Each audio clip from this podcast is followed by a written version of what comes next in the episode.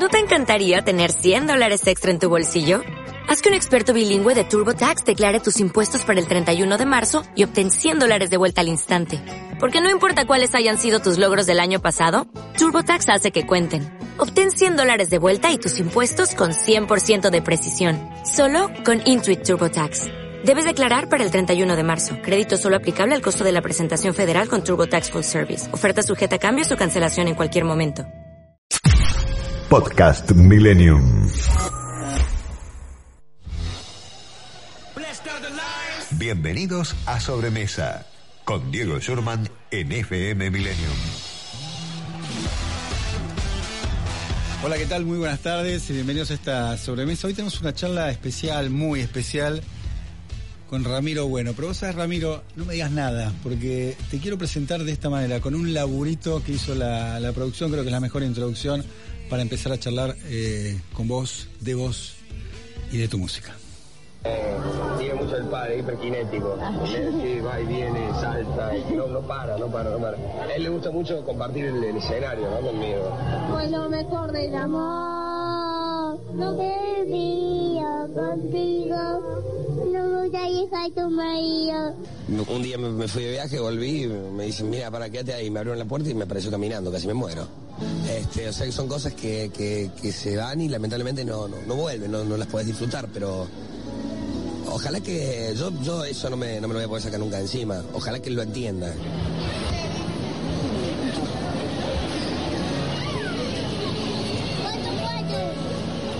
Cuatro, cuatro. Él va a hacer lo que, lo que le guste, por supuesto, pero este, ya le, le tira el escenario, le tiran los micrófonos.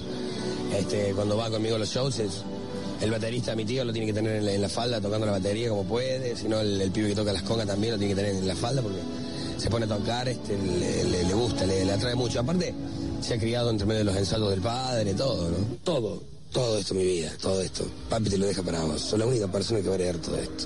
Nada más. Ojalá que un día te subes a un escenario y yo sí voy a decir que vos sos el heredero.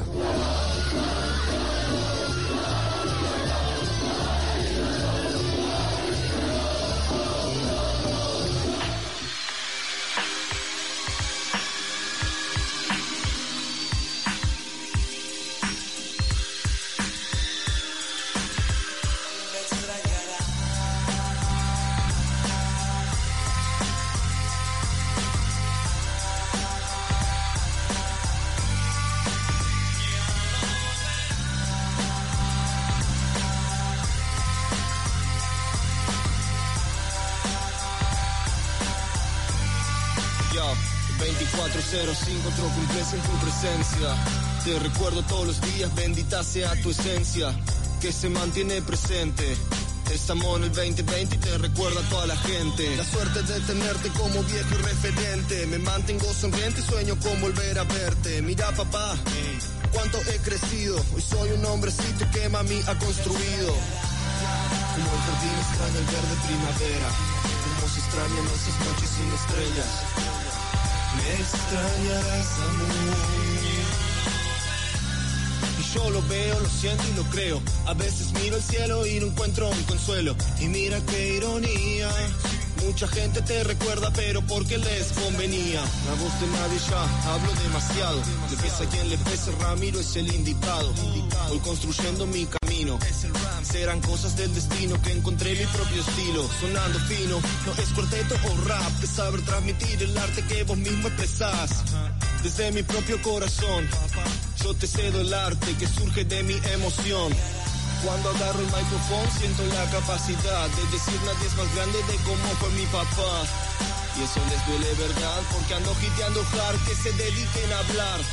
Te llevo en mi alma y también en la piel. Con la cupo en el cielo espero que ambos estén bien. Contemplo a las estrellas, ahora están brillando. Debe ser porque el potro otra vez está cuarteteando. Dale. Y suena el round, guacho. ¿Cómo suena, eh? ¿Cómo suena? ¿Qué haces, Ramiro? Te quería presentar de esa manera. Me parece que era la, mejor manera de presentarte, una de las maneras de presentarte, pero me, me, me gustó lo que hizo la, producción, el armado.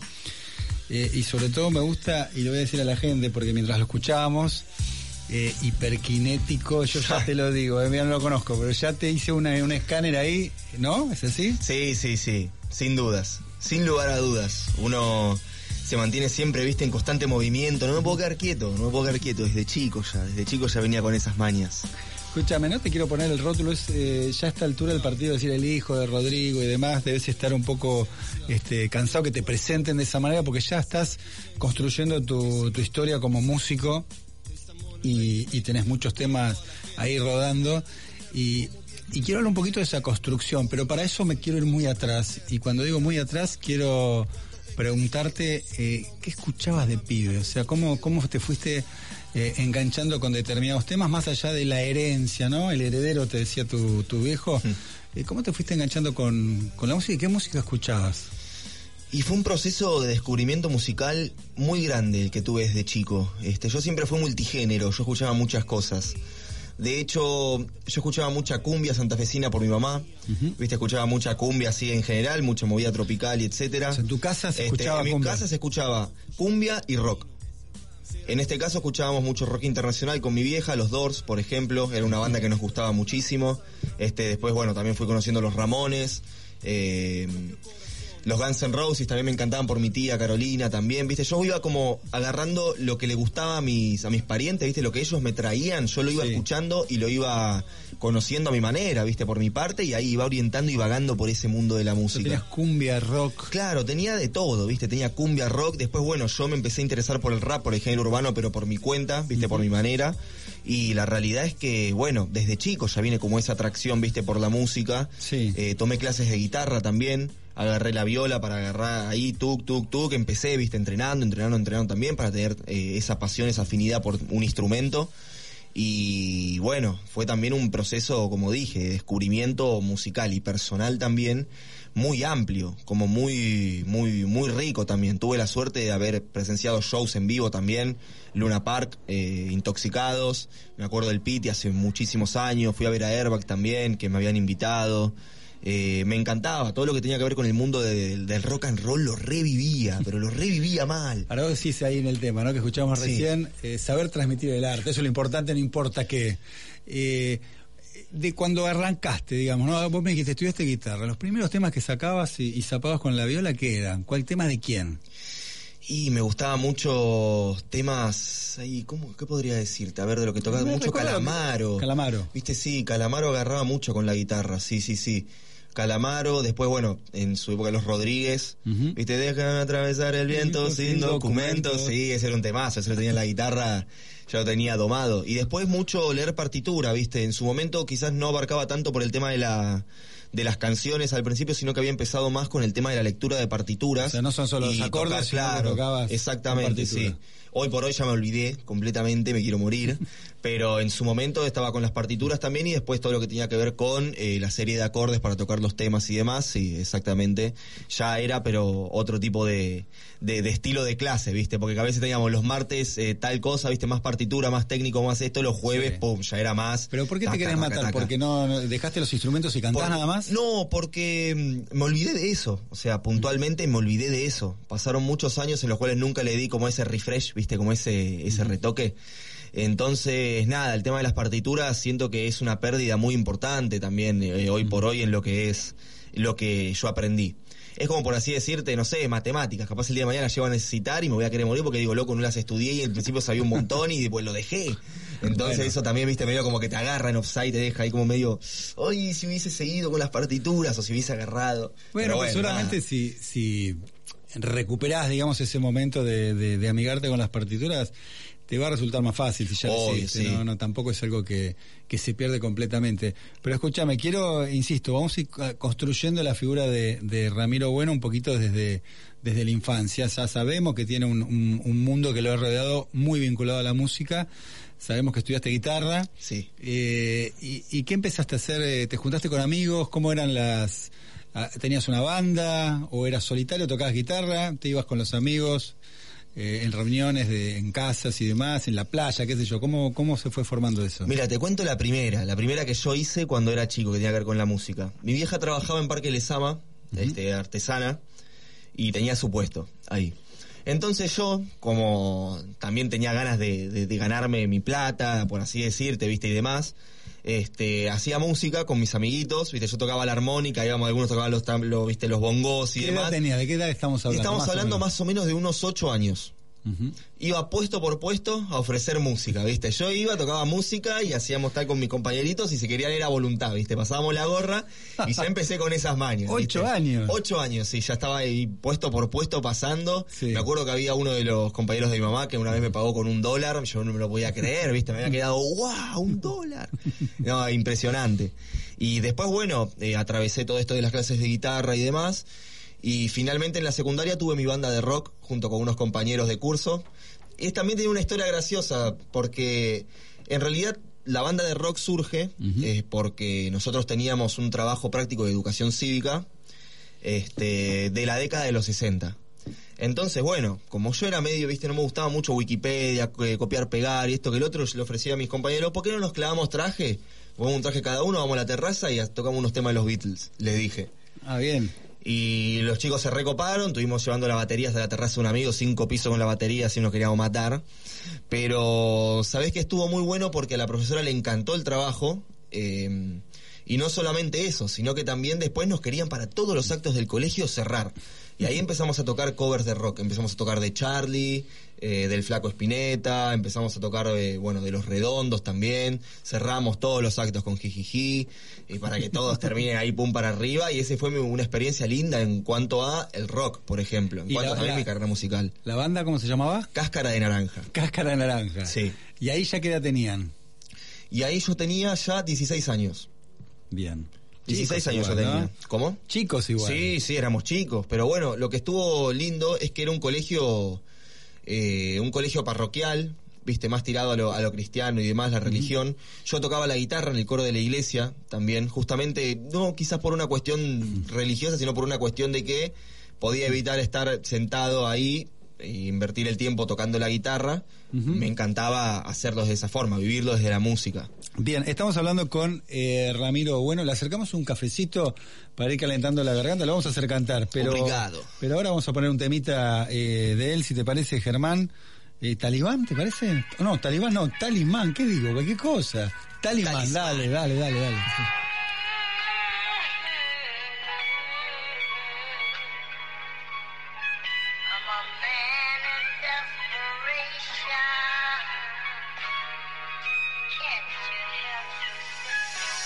Mis barras son rápidas, lo entendés, RAP, idas, auténticas para que me siga. Tu tiempo expira, te tengo en la mira. Verás como la R con un tiro te elimina. Quédate la propina, yo cobro en esterlina. De Go 23, directo de Carolina. Trabajo de equipo en un segundo te aniquila. Para ser como yo, negro, hagan una fila. Traigo especias. Pongo la pizca, no vendo estilo, no quiero ser populista. Hasta el domingo, babe, ya no me llores. Si querés venir a verme voy a estar con los mejores. Fumando kush en un hotel. Quiero acercarme a su piel. Fragancia caramel pero sé que es Chanel. El dueño del plantel Don Thomas Tuchel. Es el vago atorrante que nunca tuvo un cospel. Venite para el hood tengo clear la suite, esa beat se pone perra cuando me escucha en un beat, es así. Peleamos veces sin fin, pero vienes y se toca cuando le digo que la elegí. Hablando claro, factores de redundancia. Para nosotros los problemas no involucran la distancia, nuestra alianza. Siempre a punta de lanza, no le hablo de popper, pero la inhaló y ya me alcanza. Conmigo se renueva, me dice talismán. Se preguntan por qué soy tan bacán, voy en mi afán. Si ellos son un bote balsa, soy un catamarán.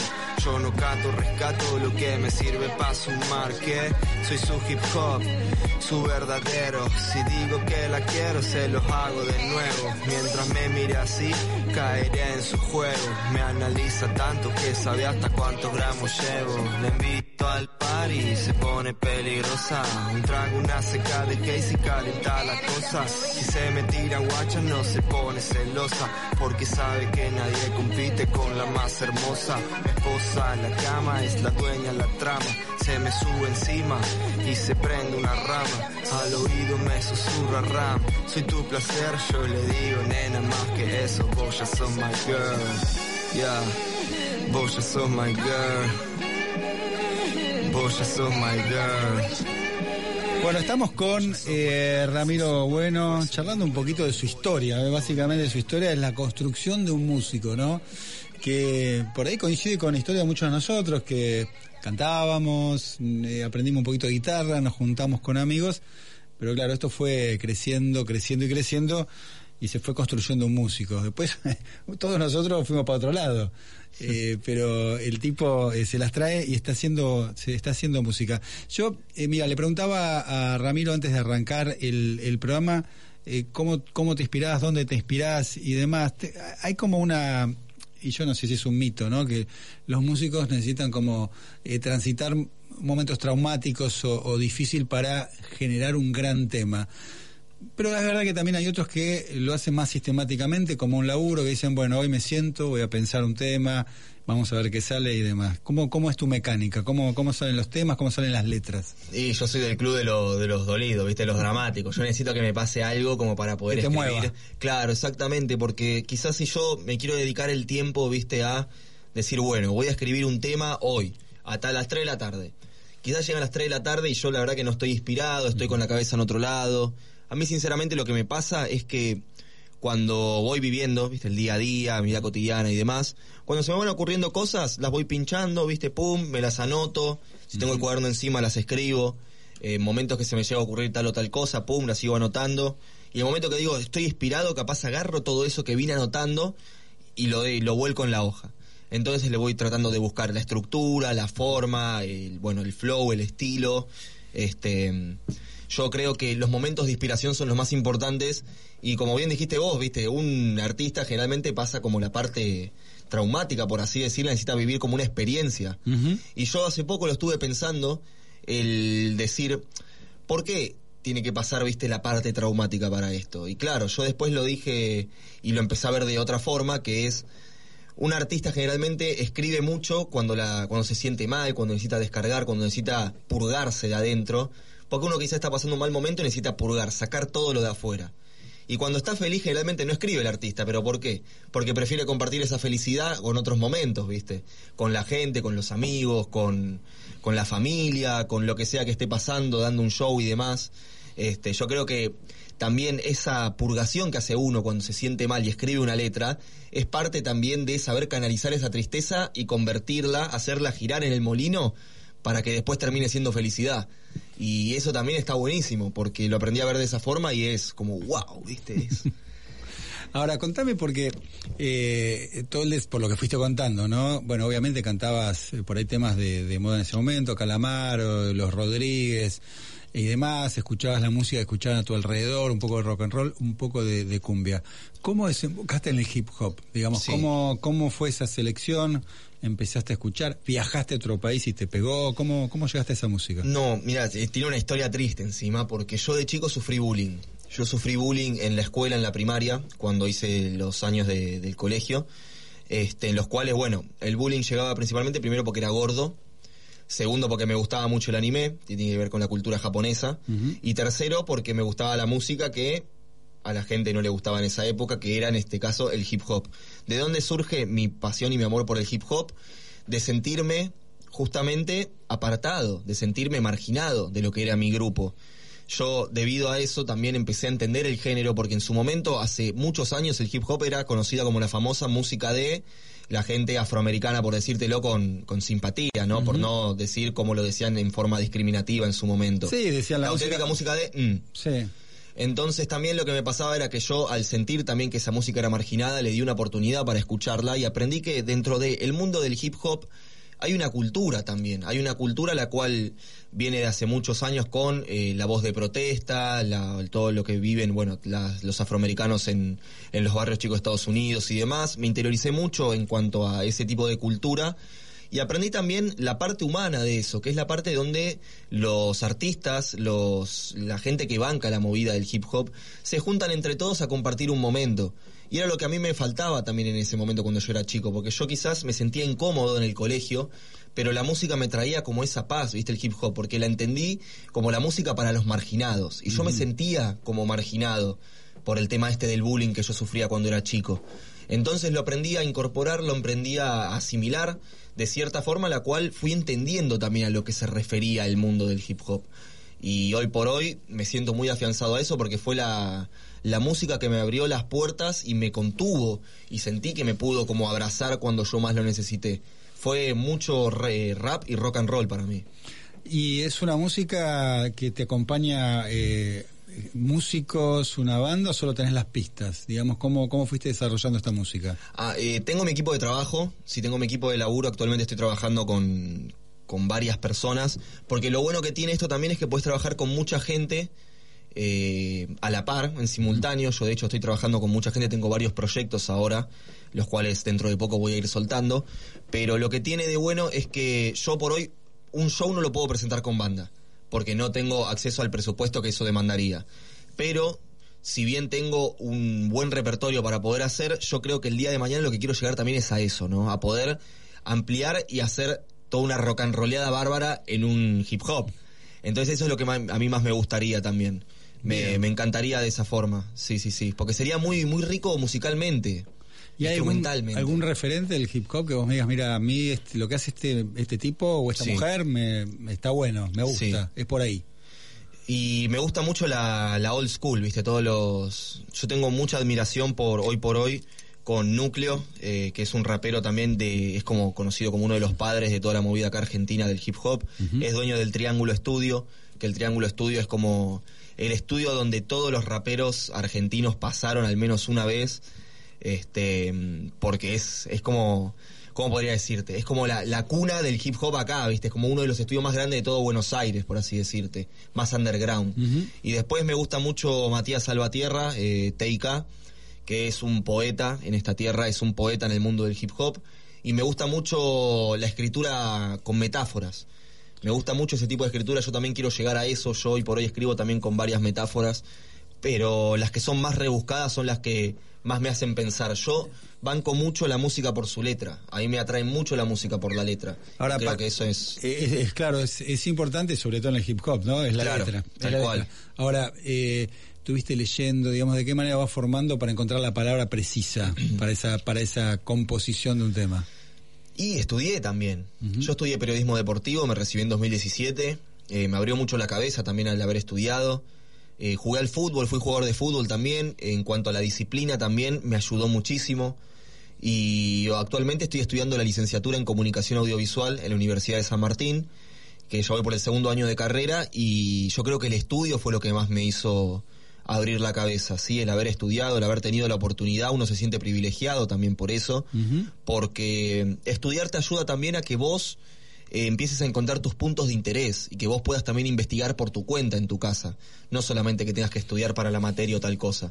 Y eso está muy bueno, sí, sí, creo que el estudio fue lo que más me ayudó. Estamos hablando con eh, Ramiro Bueno, eh, un poquito de, de su historia, pero también de su arte. Vamos a, a escuchar un temita más eh, de, de Ramiro. Después lo vamos a hacer cantar, ¿eh? Quédense, porque está calentando la garganta con un poquito de café motores. y demás, pero vamos a cerrar con él cantando en vivo. En este caso vamos a escuchar Los Ángeles.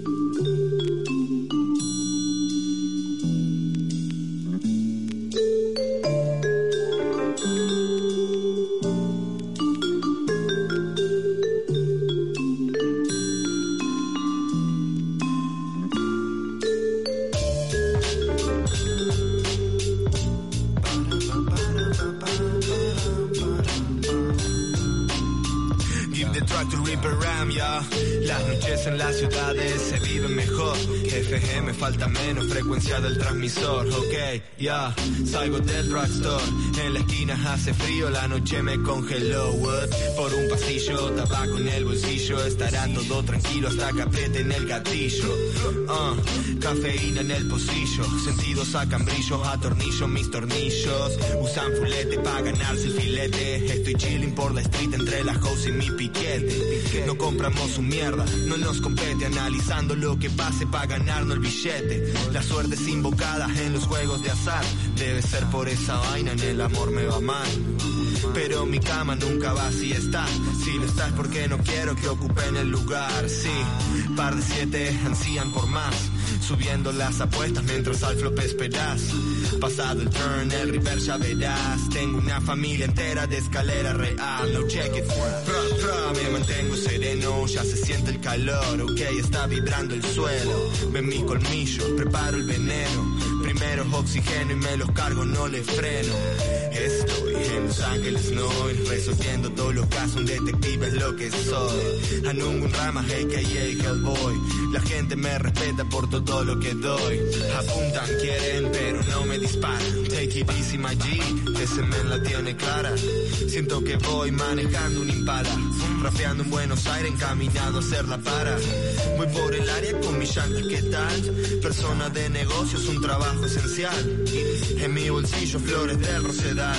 Tenemos medicina por si algo sale mal. De un precipicio saltaban fenicios. Tuvieron que hacerlo para evitar último juicio. De este pueblo natalicio. Me mantengo haciendo cuentas en una hoja de oficio. Estoy en Los Ángeles, no resolviendo todos los casos. Un detective es lo que soy. Anungun Rama, a.k.a. Hellboy. La gente me respeta por todo lo que doy. What? Pra, pra, me mantengo sereno. Ya se siente el calor, ok, está vibrando el suelo. Ven mis colmillos, preparo el veneno. Primero oxígeno y me los cargo, no le freno. Pra, pra, me mantengo sereno. Empezaron a correr porque ya estaban viendo. el Bien, ahí estamos, eh, hablando con eh, Ramiro Bueno. Gran desafío para la próxima media hora, gran desafío. Por supuesto, eh, vas a tener que cantar, ya está, ya está acordado. Eh, vamos a hablar un poco de tu viejo, poquito. Yo quiero hablar de, de Ramiro, la verdad que la idea es convocarlo y no quiero caer en lo que pasa en todos los programas que terminan hablando mucho de, tus viejos, aunque sé que, que lo amás y alguna referencia vamos a hacer eh, sobre él. Pero quiero hablar con el músico, con el músico que invité acá a Millennium, eh, que es eh, Ramiro Bueno, para conocerlo a él y para conocer su arte. Pequeña tanda y seguimos hablando. Los domingos de 15 a 16, sobremesa en FM Millennium. Tiempo de publicidad en Millennium. Tenemos un contrato con cada argentina y argentino, iniciando y continuando proyectos para generar desarrollo en nuestro país, brindar seguridad y potenciar nuestra diversidad cultural. Firmamos actas de compromiso con las prioridades de cada provincia. Hoy te queremos mostrar los proyectos finalizados y los que aún están en ejecución. Conoce más acerca de nuestros compromisos en argentina.gov.ar barra compromiso federal.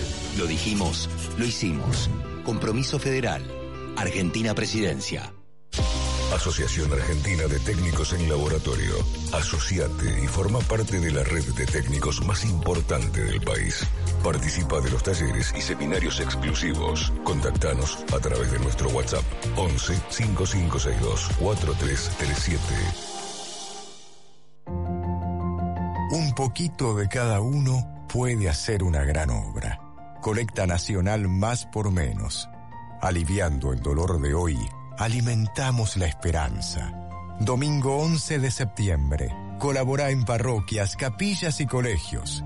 Para otras formas de donar, consulta al 011 43 94 20 65. A colecta más por menos arroba sea.org.ar o visita nuestra página www.colectamáspormenos.com.ar. Fin de espacio publicitario. Dejarse vencer por el pesimismo es apagar la luz de la esperanza. La luz de la esperanza. Millennium.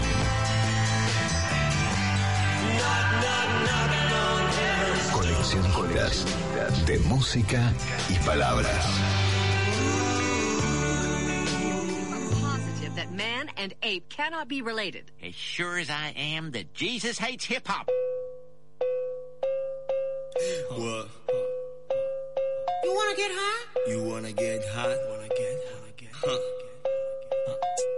I hope you listen, babe. Huh. ¿Qué mierda quieren hablar? ¿Qué mierda quieren decir?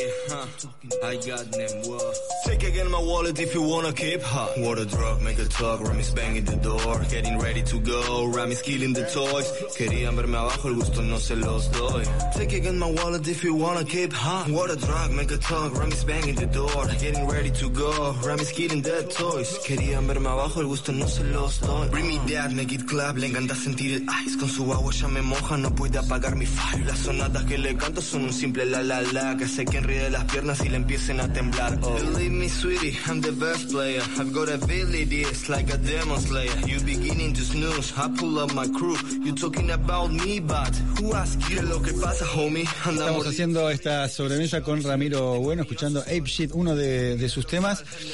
Y sabes, Ramiro, mira, yo te voy a decir una cosa. Eh, Escuchaba ah, eh, una descripción de tu vieja sobre vos. Algo dijimos ya, hiperkinético. Sí. Creo que vos te autodefiniste cabrón, ¿también puede ser? Sí, te escuché sí, en varios sí, lugares. Sí, no hay dudas. ¿Cuándo? ¿Por qué? Siempre. Siempre. ¿Cuándo no? ¿Cuándo no es la pregunta? Acá venís bien por ahora. No, no. No te hicimos enojar. No, es, es que sabés lo que pasa, yo tiendo a perder muy rápido la paciencia.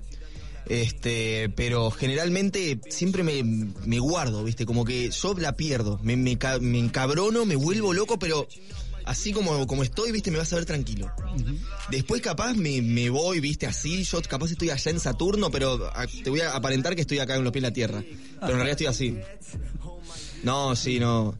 En ese sentido soy muy cabrón. eh, en muchos, muchos, muchos ámbitos me ha pasado en, en la facultad, con compañeros, trabajos prácticos, de evaluaciones, de todo. Me ha pasado en el trabajo, me ha pasado en, en el fútbol. En el fútbol me vuelvo loco, no sé lo que soy en el fútbol. Escúchame, Este, dijiste, pará, vamos a, vamos a hurgar por otra parte de tu vida. Nos Sí. acordamos un poquito de la música. Dijiste, ¿jugaste al fútbol? Sí. ¿En dónde? Jugué eh, en el Porvenir, eh, en el año 2015 empe- entré al club, este, entré un año con primera, después, bueno, eh, bajé a las inferiores nuevamente, e hice quinta categoría, después hice cuarta, y en un momento me fui a Chacarita a probar suerte, eh, a una prueba que hacían una prueba general, quedé en Chaca, me dijeron que, que vuelva para entrenar con el plantel y que iban a charlar mi situación con la comisión directiva, viste, por el tema del contrato, porque ya tenía edad de reserva. Mm, No se me dio, primero porque no me dieron el pase del Porbe, este, me pedían plata para sacar el, el pase de ahí. Y segundo, por una cuestión de que yo llegué en, en agosto a hacer las pruebas, viste, y Chaca había ascendido a primera. Entonces, las- los primeros jugadores que fueron libres de Boca, River, Vélez, que llevaron el pase, ya con el pase, viste, los ficharon sin hacer prueba. Y me sorprendió, porque la verdad es que yo jugando en el Poro y habiendo jugado contra con los que estaban en prueba en ese día y demás, que también había parte de la categoría de cuarta y demás, la verdad que destaqué, viste, y yo sinceramente es raro que sentía que iba a destacar jugando en el Porbe, pero estaba muy bien físicamente, viste, estaba muy muy bien entrenado, ¿Y eso te tenía confianza. Y me tiró abajo y después eh, volví al Porbe, ya resignado. Del Porbe no me quisieron subir ni siquiera que me vean para jugar en el selectivo, viste, contra primera. Estuve estirándola, la chance no llegaba, no llegaba, la pateaban, la pateaban. Dejé el fútbol un año y me llamó un técnico mío que me dirigía en el Porbe, justamente, Carmelo Villalba. Eh, es un exjugador de fútbol, salió campeón con Argentino Junior en el 85, Copa Libertadores, Metropolitano también. Este, bueno, subcampeón del mundo contra la Juventus de Platini. Y me llamó para jugar en la filial del Inter de Porto Alegre, de acá de Buenos Aires, que estaba jugando el regional amateur. Y jugué un año, salí campeón con reserva y después, bueno, eh, dejé el fútbol. La vida te llevó por otro lado. La vida me llevó por otro lado, pero era muy agotador ya el tema de- del viaje, viste, yo vivo en Chacarita y todos los días, hasta para ir al Porbe, me tomaba subte Ben La Croce, subte Senco de ahí 9 de julio, combinaba con el tren Roca, me bajaba en en la cancha de primera o entrenaba en el predio ahí cerca del velódromo y cuando jugaba en el Inter, aparte de eso, me bajaba en Herli y me tomaba un bondi. Así que me tomaba cuatro transportes por día para ir a entrenar y cuatro para volver. ¿Hincha de quién? Hincha, mira, era hincha fanático de River, era Sí. gallina mal, pero por haber estudiado periodismo deportivo, por haber jugado al fútbol, eh, dejé el fanatismo de lado. eh, pude dejarlo porque me hacía mal, ¿viste? Yo era muy fanático de River, era muy pendiente de River, lo vivía a flor de piel, iba a la cancha, fui a la cancha cuando estaba en el Nacional también, eh, lo sufrí un montón. Es lo que hicimos Pero todos los hinchas de sí, River, sí, ¿no? sí, Hay que decirlo. Ahí fue cuando más hincha fui, realmente, no por, por nada en especial, sino que ahí lo, lo viví mucho más lo que, lo que era, viste, el club, lo que era salir de las situaciones difíciles, viste. Este, entonces, nada, fui hincha fanático más y ahora disfruto el fútbol en general. Eh, tengo una gran simpatía por River, como también tengo por algunos clubes alrededor del mundo. Este, pero bueno, obviamente si yo veo a River siempre voy a querer que le vaya bien por todo lo que lo que me dio también en mi infancia, ¿viste? Porque fue el club del cual fui hincha todos estos años y, y nada, le tengo un gran cariño tanto a la institución como a, como al club. Y ahora estás estudiando comunicación audiovisual. Exactamente, sí, la ¿Qué- ¿Qué es licenciatura. lo que te motivó? ¿Qué es lo que estás Eh, imaginando hacer o querés hacer? Seguir abriendo la cabeza, este, porque hay materias muy interesantes, por ejemplo, ahora tengo políticas internacionales de la comunicación, que son materias quizás que es un terreno el cual yo no estoy muy acostumbrado a estar, pero me gustan los desafíos y me gusta meterme en ese mundo para aprender, porque siempre está, está bueno incorporar, viste, al menos algunas cosas, eh, las cuales uno, bueno, yo por ejemplo sé que no voy a, a hablar de política en mi vida y demás, pero está bueno saber para uno mismo también incorporar y a la hora de hablar y poder meterse en una charla o una nota que te preguntan, che, y tal cosa, opinar con fundamento, ¿viste? Bien. No hablar por hablar y, y tirar vistas a ver qué sale. Escúchame, tenés muchos tatuajes. Te veo ahí Sí. que dice, eh, ¿cómo se dice? Esperanza, Esperanza, ¿no? sí. En el cuello. Sí, sí, sí. Eh, contame un poquito los motivos de tus tatuajes. Y... ¿Qué tenés y, y por qué? Mira, de hecho, los motivos de los tatuajes, a ver, es. Ella. Caracterización de un personaje, ¿entendés? O sea, yo siento que soy un personaje y también me caracterizan varias cosas de las que tengo tatuadas. Este, por ejemplo, yo acá tengo, bueno, un logo y una rosa que implica, bueno, todo lo que tiene que ver con... Eso en el antebrazo. Claro, en el antebrazo. Después acá tengo una, una frase que dice F en el chat, que es de lo- los videojuegos, por el- porque soy un gamer, soy un Bárbaro. gamer también. Sí, soy gamer también. Este, después acá tengo un tatuaje en honor a mi viejo, que tengo un potro con, con bueno, la mano y el micrófono de él.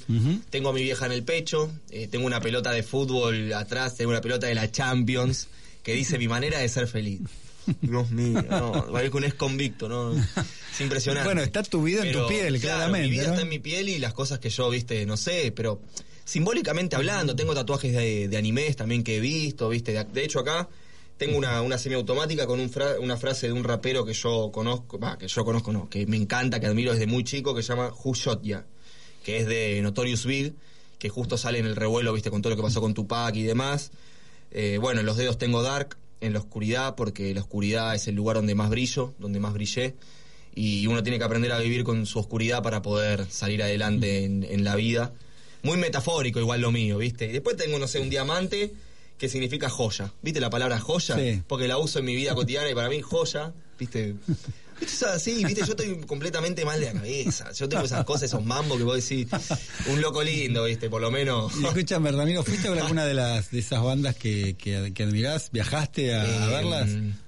Sí, sí, sí. Estados Unidos, Este, no, o- no, no. Eh, no he viajado mucho al extranjero, siempre he estado acá por Buenos Aires. De hecho, no he viajado mucho si no fue con una expareja, que viste, nadamos en relación y viajamos de vacaciones a fin de año.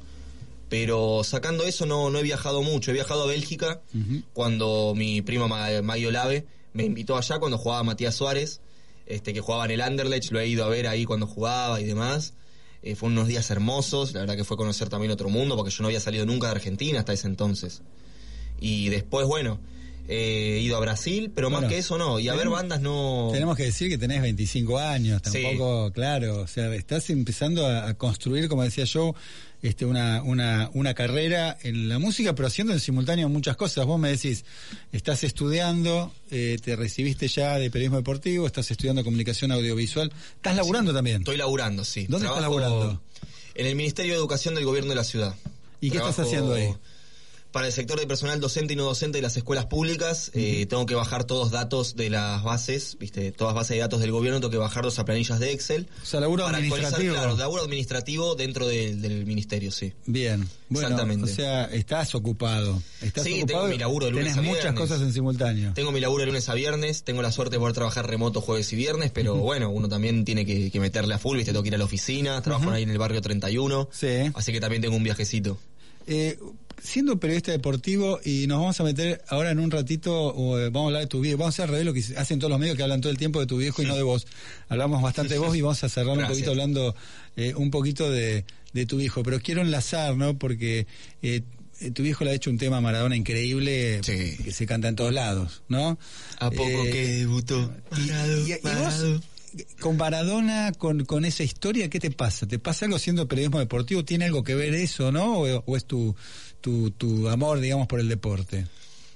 El ¿Qué, pasa- ¿Qué te pasa con Maradona vos? El Diego es el Diego, ¿viste? O sea, yo no lo podía creer. Cuando pasó lo que pasó, sinceramente no, no lo podía creer. Yo, sinceramente, este, como amante del fútbol, como amante de, de todo lo que tiene que ver con la selección argentina, tan pasional y tan, tan marcado ese ímpetu, ¿viste? Yo, sinceramente, tenía un, un aprecio muy grande. Tuve también la, el privilegio, ¿viste? De haber conocido a, a Dalma y a Claudia también, ¿viste? Con Janina de vez en cuando. Ella es muy fanática de mi papá.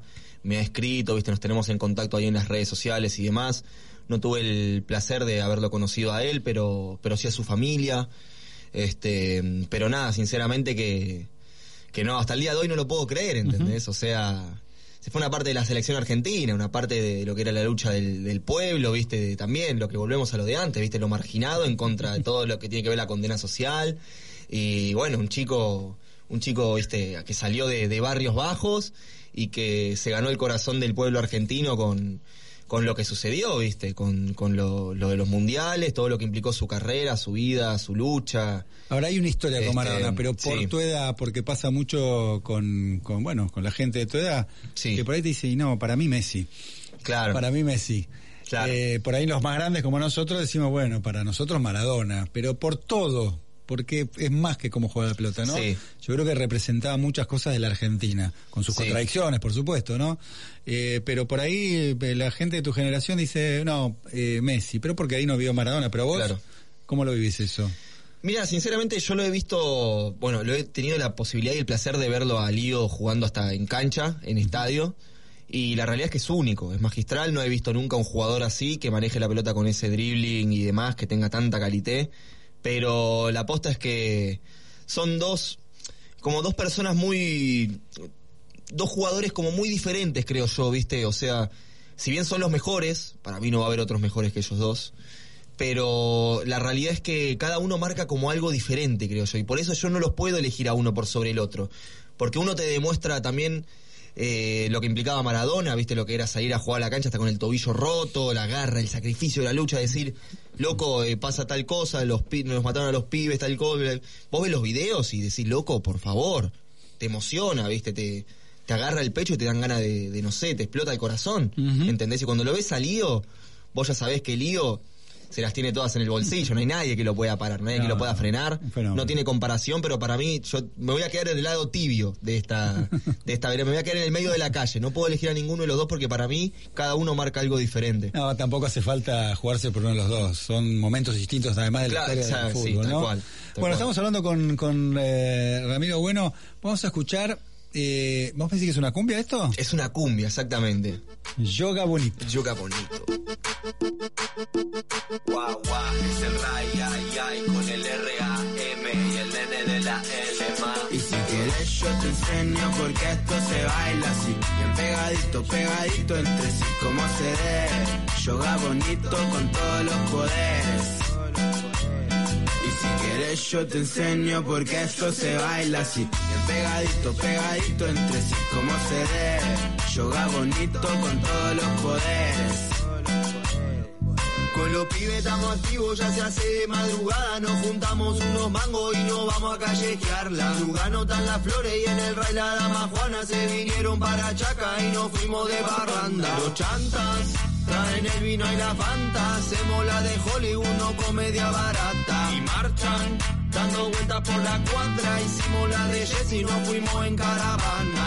Los problemas no me alteran. No jugamos la liga y la ganamos desde afuera. Las tareas no hay manera. El tiempo libre mata rutina que te envenena. Soy cheto. Salto la chapa de ortiva, volví rejé de a casa y el pa' la comisaría. Lo diría, hermano, no es culpa mía, si naciste con la gorra, con la gorra ay, ay, morirías. Le doy un bife en el culo, me dice obligado. Ya la bajé para el bloque, la llevé a delgado. Me tomo un par de tabletas y no estoy medicado. Caí a la fiesta cheto en un auto puteado. Saturan los parlantes, tomamos un fantino y un par de espumantes. Yo sigo así, vago y atorrante. Me gustan las popus y los estimulantes. Y si quieres yo te enseño porque esto se baila así. Bien pegadito, pegadito entre sí, como se debe. Yoga bonito con todos los poderes. Calla la clan de y esta cara angelical. ¿Quién de mí iba a sospechar? Me tiré tanto prohibido que cayó la federal. No me posaron, preguntaron si le podía enseñar. Si me expreso de tanta forma que mi ideal sintetizan. Dejó llevarme por amor y avaricia. Ella me dice que la dejo hecha triza, pero igual sola se toca cuando el lugar no improvisa. Porque tengo barra en esto como si Bueno, fuera. seguimos hablando con eh, Ramiro Bueno. Dijimos, bueno, al final de esta conversación vamos a hablar un poquito de Rodrigo, de- del Potro.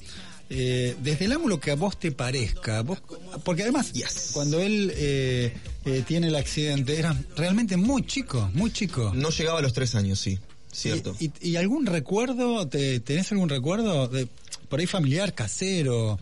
eh, algo que vos digas, sí, me lo acuerdo en la cocina haciendo esto. Literal, sí, me lo acuerdo en la cocina cargando el agua para el mate, fija.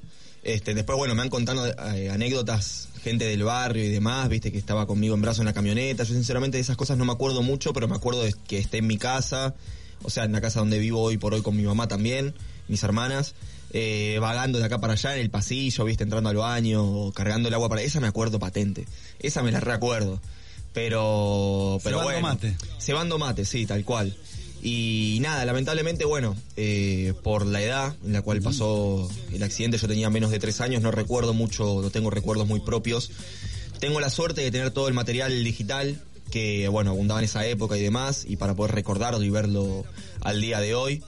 Y bueno, uno también se siente afortunado por eso también, porque después de 22 años eh, la gente lo sigue recordando como si fuese el primer día y uno también siente que se siente orgulloso de eso y se siente como afortunado y agradecido de que la gente después de tanto tiempo te siga parando en la calle con tanto amor, con tanto respeto, ¿viste? Yo me he perdido el tren yendo a laburar por quedarme hablando con alguien que me pidió una foto y sinceramente uno también eh, se siente como, como feliz, le llena, le llena y la verdad que es muy, muy lindo. Ahora está claro que desde lo físico tenés muchas cosas de, de- de tu viejo, se te nota de tu hija también, ¿eh? porque la gente por Soy ahí no un conoce mix. tanto a tu vieja, pero sí, Si exactamente. me tiraron ahí con la mini pimer, viste, ahí en el bol y me hicieron y salí yo.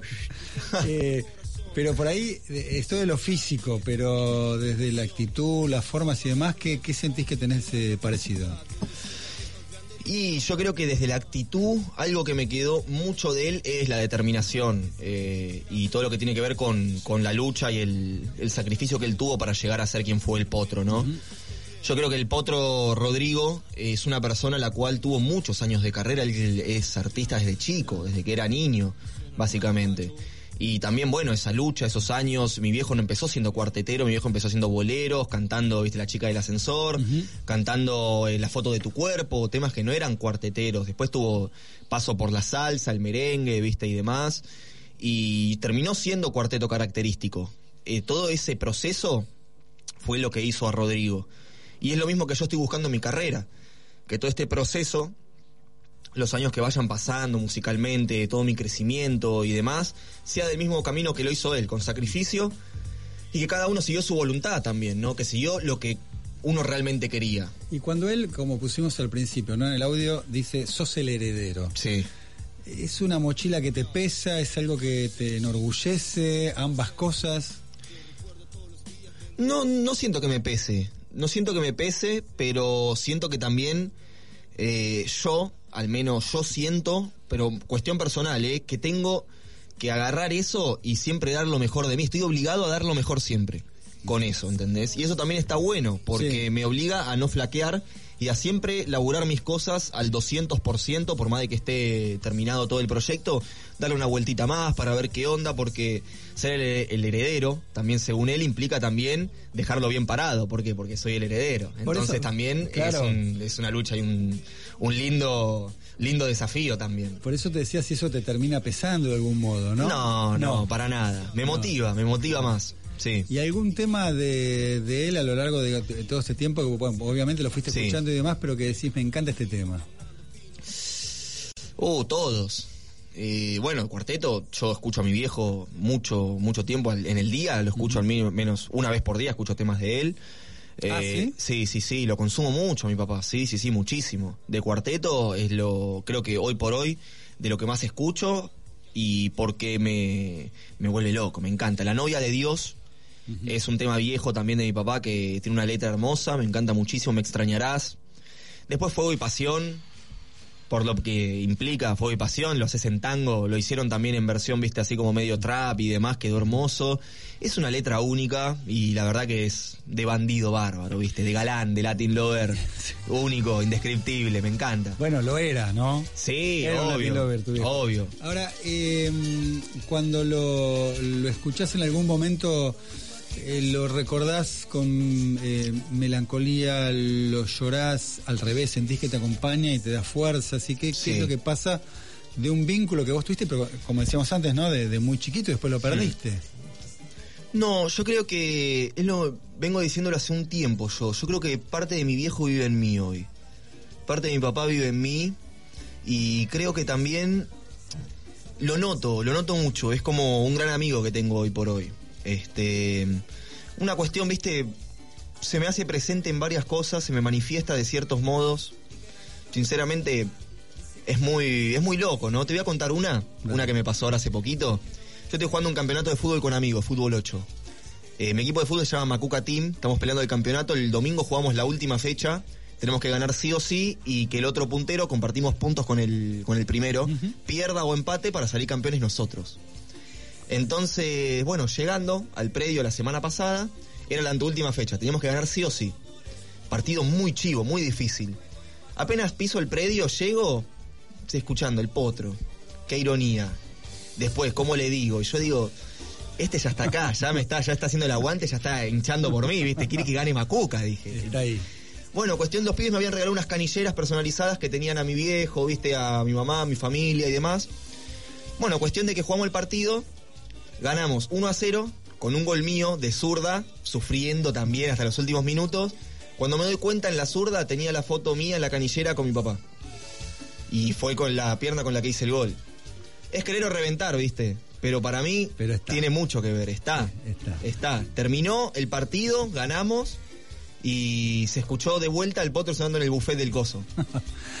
Bueno, Ramiro, nos tenemos eh, que ir, pero te voy a hacer laburar, ¿eh? porque escuchamos, claro, temas grabados, pero ahora tenemos una, una pista, vamos a hacer un, un freestyle y nos despedimos con vos, ¿eh? cerrar el programa y gracias por venir. Gracias a vos, querido, de corazón. Muchas gracias a todo el equipo. Una masa. Yay, hey. Ya, hoy es viernes, hoy es viernes. Hoy es viernes, mejor que a mí, ni te me acerques. Vamos improvisando, vamos caminando, siempre moviendo en el terreno cual Diego Armando.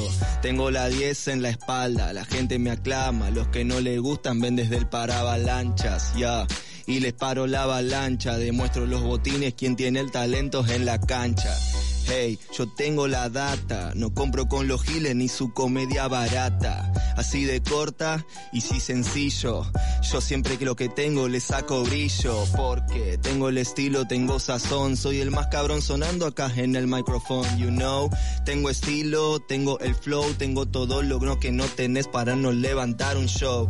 No podés conmigo, así lo hacemos, lo hacemos de nuevo. Me relevo, no me renuevo, no lo necesito, yo tengo toda mi energía. Si quieren estos giles, yo les cobro la estadía. Por día, su membresía vital, organismo vital de la instrumental. Puede ser con un poder muy mental, pero eso a mí no me impide avanzar. Tengo normas, tengo el pacto, tengo el tacto que le gusta a estos novatos. Voy tranquilo, improvisando, voy tranquilo, si voy sonando, si voy cantando, si voy tirando, todas las métricas en el estilo la voy quemando. Con el encendedor ya sienten el temor, you know, guacho, es el ram, ya. Gracias, eh, Ramiro, gracias realmente por venir y gracias a todos por acompañarnos. ¿eh? Nos reencontramos el próximo domingo para seguir haciendo sobremesas. Chao. Sobremesa.